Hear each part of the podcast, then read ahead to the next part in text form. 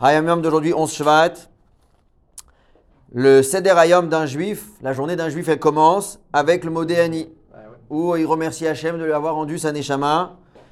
Et ce mot Déani là, on peut le dire, même avant de se, on le dit avant de se laver les mains, lorsqu'il y a encore ce qu'on appelle la Touma, l'impureté sur les mains.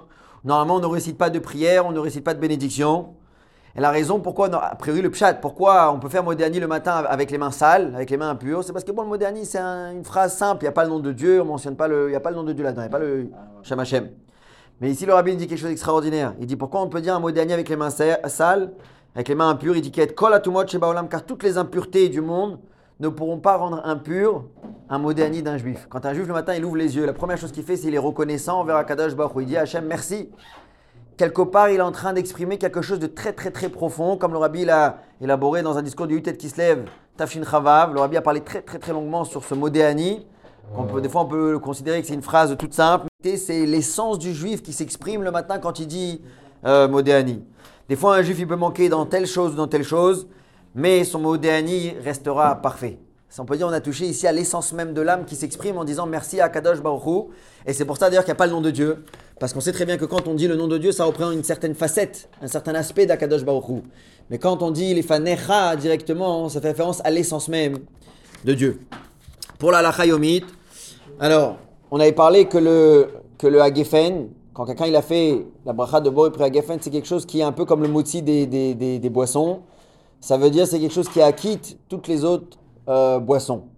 Et ce qui est important, et Jordan il a fait la remarque, ça c'est pas juste le fait d'avoir entendu la bracha ou le fait d'avoir répondu Amen, ça c'est pas la bracha qui acquitte, mais c'est surtout le fait de boire le vin. Si quelqu'un il a fait la bracha, il, a entendu la bracha en tout cas, il a répondu Amen, il n'a pas bu lui un petit peu de vin, eh ben à ce moment-là il pourra pas, s'il voudra après boire un liquide, euh, du coca ou quelque chose comme ça, il devra faire shakol. Ce qui veut dire concrètement tachles, c'est que quand on assiste à un kidouche comme l'avait mentionné, et il y a une personne qui fait le kidouche, et nous on répond Amen, à la bracha de Boré Pri Geffen, on répond Amen au kidouche. Alors en théorie on n'a pas besoin de boire un peu de vin, juste en le fait de répondre Amen au kidouche, on est, cu- du- on est, on est acquitté du kidouche. Ensuite on peut aller directement faire mésonote, pour que ce soit kidouche avec une seouda.